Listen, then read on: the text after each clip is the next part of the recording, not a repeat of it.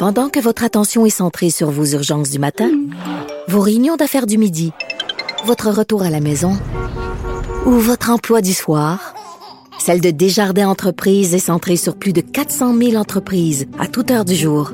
Grâce à notre connaissance des secteurs d'activité et à notre accompagnement spécialisé, nous aidons les entrepreneurs à relever chaque défi pour qu'ils puissent rester centrés sur ce qui compte, le développement de leur entreprise.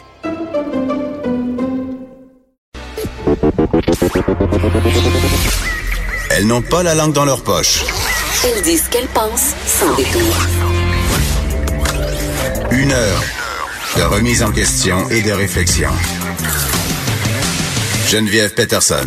Vanessa Destinée. Les effrontés. Salut tout le monde, j'espère que vous allez bien. Vanessa, nous commençons en nous faisant une petite danse. Donc, si vous écoutez pas notre live, parce puisqu'on est une radio filmée, je vous invite à regarder ça euh, tout de suite. Oui, vous allez me voir brasser mes Joe en C'est ça, elle commence. euh, on va parler de Joe plus tard, Vanessa. Brûle Ah pas oui, de c'est punch, brûle pas le punch. On va parler d'un plan maman, mais avant, euh, tu seras heureuse d'apprendre et non surprise d'apprendre que j'ai toujours pas fini de défaire mes boîtes de déménagement. Je pensais que tu allais me parler de ton arbre de Noël, donc je suis agréablement surprise. Mon arbre de Noël est en plein milieu de mon salon en ce moment, dans le sol, parce que euh, il- je l'ai pas rangé dans sa boîte. J'ai un arbre artificiel. Est-ce oui. que tu l'as fait déménager avec les boules tout installées ou tu as eu Ah, le temps de j'aurais le aimé démonter? ça. tu as eu le temps de le démonter et de le mettre dans une boîte, donc? Attends, non, c'est bien pire que ça, Vanessa. Mon, mon arbre de Noël, OK, qui a été chez nous littéralement jusqu'au mois de, hum, je dirais, fin janvier, euh, est allé dans sa boîte grâce aux bons soins de ma mère qui est venue chez nous puis qui a dit, là, ça va faire. puis là, elle a pris l'arbre, elle l'a mis dans sa petite boîte et l'a rangé chaque petite boule parce que moi, évidemment, j'aurais pris ça, j'aurais tout sacré ça, puis je- évidemment, ça, ça aurait pas fermé, donc j'aurais juste fait des tours de tête Oui, autour de tout exactement, ça. avec une grosse boîte bombée puis deux trois boules de Noël qui cassent en chemin, mais bon, Et j'ai j'ai envie, euh, j'ai envie tout le monde de vous donner un petit conseil de déménagement. OK, Ouh. écoutez bien. je prends des notes. quand vous déménagez, OK, vous êtes dans le feu de l'action et là, vous vous dites, je vais tout sacrer les petites affaires dans une boîte puis je vais m'en rappeler. Sachez que non. Sachez que c'est faux. Sachez que vous en... Dans une boîte, j'ai littéralement retrouvé un pile patate, une poupée, des mascaras et des sous-vêtements. C'est une boîte qui a été faite et- par toi ou par un de tes enfants? Par moi. Fais-moi Geneviève. Et genre un vieux plat dont je- je- je- j'ignore la provenance. Je ne sais pas. J'en ai aucune idée. Donc, tout le monde veut manger des patates pilées cette semaine pour le Je- reste de la ben, semaine. en tout cas, j'ai retrouvé mon pile patate. Puis Voilà. je, savais même pas que j'en possédais un. parce que la patate fait pas tant partie de notre régime alimentaire Non? chez nous. Mais j'adore les patates. Même pas la patate douce, Geneviève? Ah non, surtout pas. Arc, pas Ben, donc. patate douce. Ben, qu'est-ce qui se passe? C'est l'option santé? C'est le Ben, pâté chinois J'en veux deux pas points? l'option santé. Parle-moi-en pas du pâté chinois aux lentilles. J'en veux pas des frites aux patates douces. Je veux des frites grasses. Je veux du pâté chinois au sel, au beurre, pain ballonné, pain. Je Ben, ça fait-tu partie de votre régime ou pas, les patates? Ça fait pas partie de notre culture, les patates douces, OK? Retourne dans ton pays. Bon. Les pois chiches, les patates douces menacent notre culture. Laissez-moi avec mes patates douces puis mes avocats, OK, Geneviève? Que- bananes plantées. Mes bananes plantées, parce que jadis, à l'épicerie, ça coûtait rien, OK, ces affaires-là. Mais maintenant que c'est à la Oui, mode, c'est la mode, c'est vrai. tout le monde arrête pas d'acheter des avocats et maintenant, ça coûte 6 trois avocats. Non, mais C'est pas toi inacceptable. C'est inacceptable. pas toi qui as fait une chronique sur les avocats de sang, là. T'es même supposé en manger, OK? Absolument. Puis aussi, tu sais que les avocats envoient chaque année des gens à l'urgence, Geneviève, parce qu'ils sont Hein? pas capables de les couper. c'est vrai, c'est vrai. Il y a, il y a- en- Oui. à- en, Angleterre, en fait, les autorités de santé publique ont émis un avertissement pour inviter les gens à faire attention quand ils coupent leurs avocats parce que beaucoup de gens finissent par juste se rentrer le couteau dans la main. Mais je suis contente que tu parles de ça, Vanessa, Et parce évidemment, ils prennent des photos et ils mettent ça sur Instagram, Geneviève. Hein? Des points de suture dus à une, je un suis avocat. certaine qu'en ce moment, il y a des gens euh, qui nous écoutent, qui se disent, mais moi non plus, je sais pas couper un avocat. Et parce qu'on est là pour vous, on va mettre un tutoriel sur notre page Facebook, la page Facebook des effrontés, un tutoriel comment couper un avocat. OK? Absolument. On est vrai, on est vraiment, on règle des choses importantes aux effrontés ce matin. Dernière mise en garde aussi, euh, je lisais un article toujours hier sur les avocats. Elle fait juste ça, lire des articles. Qu'est-ce que je fais de mes journées, honnêtement, Geneviève? euh, Elle cherche des articles, des études. Pour Exactement. nous faire des sujets. Qui disait que euh, trop consommer d'avocats peut nous envoyer euh, les deux pieds dans le tombe plus tôt que prévu parce Yes. que parce que les avocats sont pleins de potassium. Mais voyons donc. Ben là, oui, on je peut te plus rien manger, on, peut plus rien manger, rien Geneviève. Et à force de trop en manger, ben on peut s'empoisonner. Ça oui, c'est trop riche comme aliment, puis il y a trop de potassium, puis Hey, ça peut vraiment compliqué pour- t'envoyer au tapis. Pour vrai, c'est rendu compliqué manger. Je veux dire, à quand bientôt ça va être la petite pilule. Mais non, pas la petite pilule de, cyanure là, dont Ah. tu rêves à chaque matin quand, pour pouvoir mettre fin à tes souffrances. C'est comme ça que je gère mon éco-anxiété, Geneviève. je le sais. Je me dis qu'il y a une issue parce qu'on frappe un mur, Geneviève. On je le frappe un sais. mur. Mais sérieusement, on niaise, là, mais c'est vrai qu'on peut plus rien manger. J'ai l'impression que tout ce qui est bon, on apprend un petit peu plus tard que soit c'est pas bon pour l'environnement, soit c'est pas bon pour nous. Donc, euh, moi, j'ai décidé de me sacrer tout ça puis de manger ce que j'ai envie de manger. Direct d'un veine, En par particulier des chips. Des Ah chips, ouais? ça doit tellement pas être bon, là. La petite poudre qu'ils mettent sur les chips qu'on suce quand on va à Auschwitz, là, ça, c'est pas bon. ça, c'est vraiment pas bon.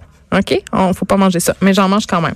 À quand du soluté sur nos tablettes, ça réglerait tous nos problèmes, En Geneviève. tout cas, on resterait mince. Ça ou la bouffe de l'espace? Ah, la bouffe de l'espace. La fameuse bouffe séchée. Mais attends, euh, est-ce que- est-ce que c'est les femmes qui cuisinent dans l'espace, Vanessa? Sûrement parce qu'elles pourront pas euh, sortir de leur navette finalement. On avait annoncé en grande pompe aux, euh, aux effrontés que la prochaine sortie spatiale serait faite par des femmes et la NASA a annulé leur marche dans l'espace. Et là, tenez-vous bien, Vanessa va vous expliquer la raison. Et Puis, oui. je vous jure, c'est vrai. C'est pas une vrai. joke. Euh, donc, dites-vous bien que cet astronaute, qui est sûrement médecin, architecte, ingénieur, euh, euh, qui a fait de très, très longues études pour aller dans l'espace. Hey, devenir astronaute, c'est pas rien, là. C'est pas rien. Donc, euh, c'était euh, c'est Christina Koch. Et on rappelle qu'il y a plus de 500 personnes qui sont allées dans l'espace, Geneviève, et seulement 11% de ces 50 500 personnes sont des femmes. Encore la parité spatiale. À quand la parité spatiale, c'est la question qu'on se pose et donc ça ne sera pas atteint cette semaine comme tu le disais parce que on s'est rendu compte qu'il n'y avait pas d'habits assez serrés pour madame l'astronaute. C'est quoi? Attends, attends. Se sont trompés de taille. L'astronaute, elle voulait un habit de l'espace saillant pour aller avec ses belles courbes? Qu'est-ce qu'elle voulait être Non, comme Beyoncé? Je pense qu'elle voulait surtout pas se désintégrer dans l'espace parce Ah, que pour tout vrai? devient mou puis tout explose, tu sais, genre quelque chose qui ressemble à ça. Fait que- Donc il faut contenir en fait la chair si je te dans l'espace. si je te suis bien, Vanessa,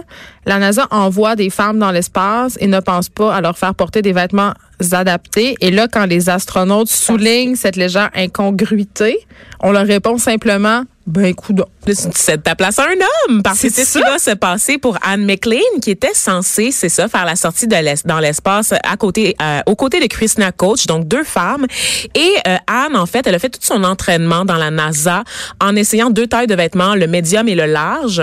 Donc c'était l'option qu'elle avait. Et euh, arrivée dans l'espace, elle s'est rendue compte que finalement c'est peut-être le médium qui aurait été plus approprié euh, pour les besoins de la mission.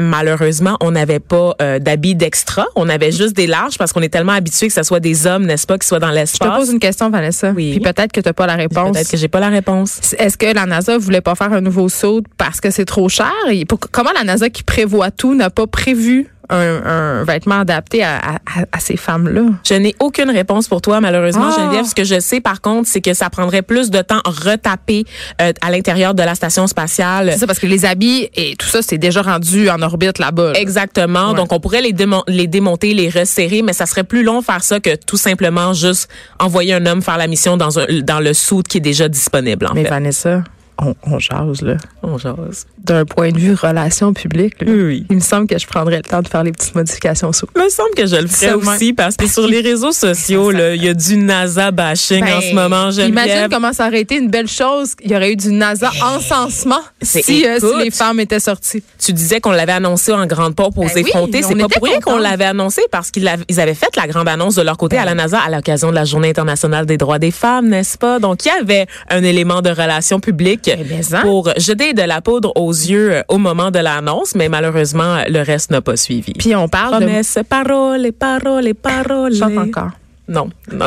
Mais, tu sais, on parle de femmes en sciences, on parle du manque de modèles. Quel message s'envoie aux jeunes filles qui rêvent peut-être d'être astronautes puis qui avaient vu ça passer puis qui se disaient, hey, tu sais, moi aussi? Ben là, on leur dit, ben écoute, Ralenti par des vêtements, Geneviève.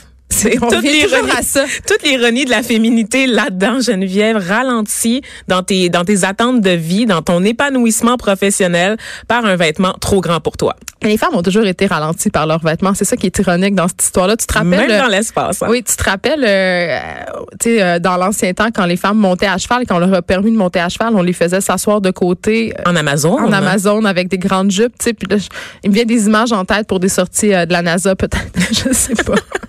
je sais pas qu'est-ce qu'on pourrait faire. Mais en là, tout cas, Karl Lagerfeld n'est plus là, N'est plus là malheureusement, pour régler saut. tous les problèmes de la NASA. Donc, euh, pensez-y. Alors, quand on aura euh, cette petite sortie dans l'espace, malheureusement, ça sera pas l'événement tant attendu. Donc, écoutez-le. ouais, pour vrai, il la devrait, il devrait reconsidérer, il devrait prendre le temps de le, le déboulonner, l'habit, puis de le- Ben, j'espère que le tollé va vraiment- changer d'idée. c'est vraiment un relation publique disaster. Mais je pense qu'ils ont quelques impératifs parce que normalement quand on fait des sorties dans l'espace, c'est généralement pour réparer du matériel Ouais. ou pour bon, il y a des impératifs euh, poulets. intergalactiques en fait qui peut-être forcerait la NASA à revoir leurs priorités dans le dossier. C'est certainement pas le fait de réparer un, un habit trop grand pour une madame astronaute, Geneviève. Il y a plein de monsieur qui peuvent faire la job. Ils la font depuis combien d'années déjà, Mais sans qu'on se pose de questions? Jean Héroldi.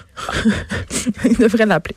Euh, on parle d'Edward Snowden. Euh, Edward Snowden qui est connu euh, pour la célèbre saga des WikiLeaks. Et là, il y a des anges gardiens, en fait. Il y en a plusieurs, mais il y en a qui sont à Hong Kong, en fait, puis qui appellent le Canada à l'aide parce qu'ils ont fait des demandes, en fait, pour être reçus comme réfugiés. Et ce n'est pas entendu. Et là, ils craignent pour leur vie. Oui, ben en fait, euh, Edward Snowden, qui est surtout connu pour avoir euh, parlé des techniques Oui. d'écoute de la CIA, WikiLeaks, c'est son un autre collègue, Julian Assange, Ah, qui euh, qui Je mélange les deux oui, conspirationnistes. ben c'est deux conspirationnistes qui viennent de pays différents, mais les deux sont les ennemis jurés des États-Unis. Donc tout, tout, Tout dans le même panier. Tout dans le même panier, tout est correct. Et là, le Canada a fait quelque chose, Geneviève. Ils ont accueilli deux anges gardiens d'Edward Snowden. Euh, récemment, ils leur ont accordé en fait la résidence permanente. Pour ceux qui n'avaient pas suivi toute la saga d'Edward Snowden, c'est un sonneur Qui d'alarme. mélange avec Julien Assange. Exactement. Puis je vous comprends parce que c'est arrivé à peu près dans la ça, même c'était dans la même période. foulée, ouais. Et ça a révélé ben, les scandales d'écoute, mais aussi, bon, c'est ça, tout- toutes les espèces de manigances de pouvoir qu'il y avait à Washington et qui ont un impact, évidemment, sur les autres gouvernements de la planète, Hmm. n'est-ce pas? Et donc, pour ce qui est de Snowden, ben, il a entamé une cavale, donc il a fui la CIA, il a fui les États-Unis, il a entamé une cavale qui l'a mené, entre autres, à Hong Kong avant de trouver refuge en Russie. Donc, il est actuellement en Russie. Et euh, pendant sa cavale, en fait, des citoyens, donc des gens, l'ont logé, l'ont caché des autorités. Des Euh, collabos. des finalement. collabos, mais des collabos, euh, on pense pas à la version glamour là, des collabos. On parle vraiment de gens là, qui vivaient dans des espèces de cabanes là, avec des toits de tôle. Donc, des gens assez pauvres qui n'étaient pas hongkongais, en fait, qui étaient vraiment des immigrants qui avaient trouvé refuge à Hong Kong. Parmi eux, des gens, entre autres, qui fuyaient la guerre au Sri Lanka. Donc, euh, vraiment, des gens euh, dans des situations misérables. Et euh, ces personnes-là, en fait, risquaient d'être envoyées dans leur pays d'origine si elles avaient été reconnues coupables d'avoir hébergé en fait quelqu'un qui était en fuite qui essayait de se protéger des autorités américaines et le Canada donc a offert en fait la une demande d'asile donc deux des sept personnes qui ont secrètement hébergé Edward Snowden ont pu rentrer au pays hier donc une mère et sa fille Euh, donc on est bien content pour elle c'est quand même toute une traversée du combattant là, parce qu'il faut entamer les démarches à l'étranger Mais ça prend environ 54 mois avant qu'une telle demande soit entendue par le gouvernement canadien. Donc, c'est très, très long, Oui. habituellement. Et là, euh, ce qui suscite un peu, tout le monde est un peu sur les, les dents parce qu'on se demande est-ce qu'il va y avoir des représailles des États-Unis dans le dossier? Oui. parce que en faisant ça, veut veut pas, le Canada fait quand même un statement, si on peut dire ça, en prenant la défense en fait de, ça, de, de ces personnes, de ces anges gardiens, comme on les appelle dans les médias. Donc évidemment, il faudra suivre la réaction de Donald Trump à tout ça, qui risque probablement euh, d'être enflammé. Il faudra suivre aussi les demandes des cinq autres demandeurs d'asile qui Oui, qui eux attendent aussi, toujours. Qui sont un peu désespérés et qui espèrent que le Canada va venir à leur trousse parce qu'évidemment, leur identité à ces cinq personnes-là est connue. Et je lisais des témoignages là, qui ont été recueillis par des médias, donc on sait où est-ce qu'ils sont et on sait qui ils sont. Ils disent qu'ils craignent pour leur vie. Et on parlait notamment euh, d'un cas où le gouvernement sri-lankais s'était carrément rendu au Japon euh, pour essayer de le localiser, pour le suivre. Donc, on dirait un véritable film d'espionnage. Ah on ouais, se croirait dans un. James Bond. Ça doit être absolument Mais c'est moins glamour. si paniquant. Absolument. de Savoir que tu as un gouvernement tes trousses avec des agents secrets qui essayent de t'éliminer. tu marches dans la rue puis tu regardes par-dessus ton épaule. En Donc, c'est quand même, euh, qui peut te tuer. Tu donc, sais pas d'où va venir l'attaque. C'est une angoisse euh, totale, ce qui doit être totalement insoutenable. Donc, on va continuer à suivre ce dossier-là euh, de très près. Et Justement, la réaction des États-Unis, euh, on a hâte de savoir si ça va avoir des répercussions sur la politique étrangère canadienne. Mhm. Donc, on est bien contente parce qu'elles sont arrivées au Québec. Donc, le, le parrainage va se faire à Montréal. Elles disposent les deux femmes, donc Vanessa Rodel et sa fille Vanessa. Euh, donc, elles ont été, elles ont été escortées là par des agents euh, de l'Organisation internationale des migrations. Est-ce Donc, qu'on elles les sont, cache ici aussi? on les cache pas pour l'instant puisque leur visage a été montré aux médias et tout Ouais. ça, mais on sait qu'elles disposent de- d'un important euh, dispositif de sécurité là pour évidemment garantir que rien ne se passe parce que on est à l'abri nulle part, Geneviève. Te parle des allocations euh, canadiennes pour enfants. Vanessa, euh, on sait qu'ils ont été bonifiés, ça fait pas longtemps. Ça fait tout le temps partir des petits goodies, des petits cadeaux que le gouvernement... euh, que les deux paliers de gouvernement, par ailleurs, font aux familles parce que on le sait, c'est de l'argent qui va directement dans nos poches, même si une partie est imposable. Et là, il y a des gens parmi les plus pauvres de la société qui sont allés aux barricades. C'est le cas de la famille de Julie Tremblay. Elle, c'est une mère de deux adolescents. Elle vit de l'aide sociale. Donc, elle a le droit euh, à la location canadienne pour enfants. Mais l'affaire qui se passe, c'est que ces enfants ont été placés en centre jeunesse. Et au fédéral, quand tes enfants sont placés en centre jeunesse, tu perds ton allocation. Normal, puisque tu n'as plus la garde de tes enfants, tu vas me dire. Absolument. Par contre, quand tu regagnes une partie de la garde, comme c'est souvent le cas dans le cas de ces problèmes-là, de ces familles à problème-là, c'est-à-dire on va redonner l'accès aux parents graduellement. Oui, parce que la priorité, c'est toujours de garder l'enfant dans son milieu. Exactement, de conserver le lien parental. Donc, donc cette mère de famille-là, Julie Tremblay, a retrouvé 80% de la garde de ses enfants et 0% de ses allocations familiales. 0% Les centres jeunesse continuent de garder l'allocation malgré le fait qu'elles doivent loger ses enfants. Elle nous raconte qu'elle doit euh, se payer un quatre et demi pour avoir la garde parce qu'on demande aux enfants d'avoir une chambre. Euh, ça, ça engrange des coûts d'alimentation. On doit leur payer une passe d'autobus. Ça, ça, il y a beaucoup de frais là, liés à la garde d'enfants. Et malgré tout ça, le centre jeunesse refuse de lui donner de l'argent. Parce que quoi? Parce que cette femme-là, Julie Tremblay, elle s'est plaint au gouvernement canadien, elle s'est plaint à l'Obusman même de Revenu Canada et on lui a dit de communiquer directement avec le centre jeunesse, que c'était discrétionnaire, que c'était le centre jeunesse qui avait le pouvoir de lui redonner son argent ou pas. Et le centre jeunesse a fait le choix de pas lui redonner. Donc Julie Tremblay, en ce moment, ce qu'elle Est-ce que c'est légal? Comment ça peut être discrétionnaire? C'est l'argent au nom d'une personne. Elle a dit que l'argent destiné au bien-être de ses enfants est détourné pour financer les programmes sociaux du gouvernement du Québec. Ben, c'est carrément ça qu'elle dit? Alors, moi, je trouve ça quand même assez révoltant. J'ai l'impression qu'elle est pognée dans une craque administrative, puis personne ne veut s'occuper d'elle. Oui, en fait. parce que c'est ça qu'elle dit. Elle dit que les différents organismes se renvoient à la balle. Et là, Vanessa, euh, moi, j'avais fait un article, euh, ça fait environ deux ans pour le Journal de Montréal, parce qu'il y a des parents qui sont littéralement ruinés par la DPJ. Il faut savoir que au provincial, si euh, ton enfant euh, s'en va dans un centre jeunesse, ok, euh, tu gardes quand même tes prestations, mais tu dois acquitter un montant, c'est-à-dire que tu dois payer une pension si on veut au centre jeunesse. Et ces pensions-là peuvent être assez subséquentes. On parle de 430 à 670 dollars par mois selon l'âge de l'enfant. Mais c'est le prix d'un loyer. C'est très, très cher. Par contre, cette pension-là peut être modulée en fonction des revenus des parents et ça peut descendre jusqu'à 22 et 24 par mois. C'est très rare que ça arrive. Je l'avais euh, quand même constaté euh, dans l'article que j'avais pondu pour le Journal de Montréal, où j'avais vraiment réalisé qu'il y avait des familles qui se saignaient à blanc pour payer euh, les séjours de leurs enfants en centre jeunesse. Et là, la, la, fille qui juge en moi avait le goût de se dire, mais t'as juste à pas envoyer tes enfants en centre jeunesse puis t'en occuper.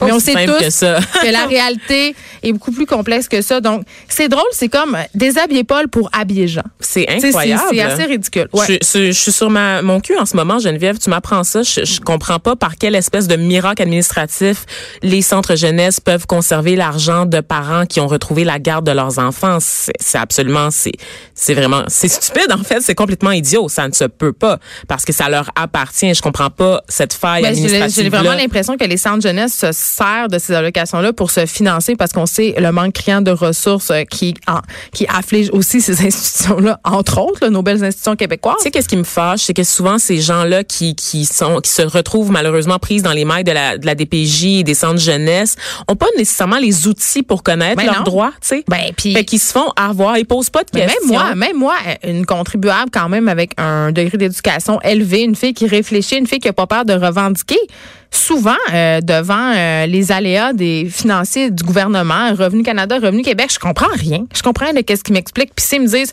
ça c'est la loi, puis c'est ça que tu dois faire, puis c'est à ça dont c'est à ça que tu as droit, je vais pas m'obstiner, j'ai pas les outils pour m'obstiner. Exactement, c'est c'est vraiment Donc, de euh. C'est David contre Goliath vraiment, puis cette mère là ben elle se retrouve en ce moment avec un chèque de 975 pièces de BS par mois, pas d'allocation fédérale pour ses enfants, une pension euh, à payer parce que ses enfants passent 20 de leur temps en centre jeunesse. Elle reçoit, je pense, 350 dollars d'allocation provinciale. Ça suffit à payer sa pension au centre jeunesse, mais son argent qui lui revient est, est gardé en otage par ces centres jeunesse-là. Et donc, elle peut pas bien subvenir aux besoins de ses enfants et donc, ils vont finir par les reprendre à 100 du Ben, temps. je le sais pas, là, on spécule, mais s'il y a des gens qui travaillent dans les centres jeunesse qui nous écoutent puis qui comprennent pourquoi cette mesure-là est en place, écrivez-nous. On est curieuse. J'aimerais ça le savoir, euh, qu'est-ce qui se passe euh, avec ça, parce que, euh, à mon sens, c'est aberrant.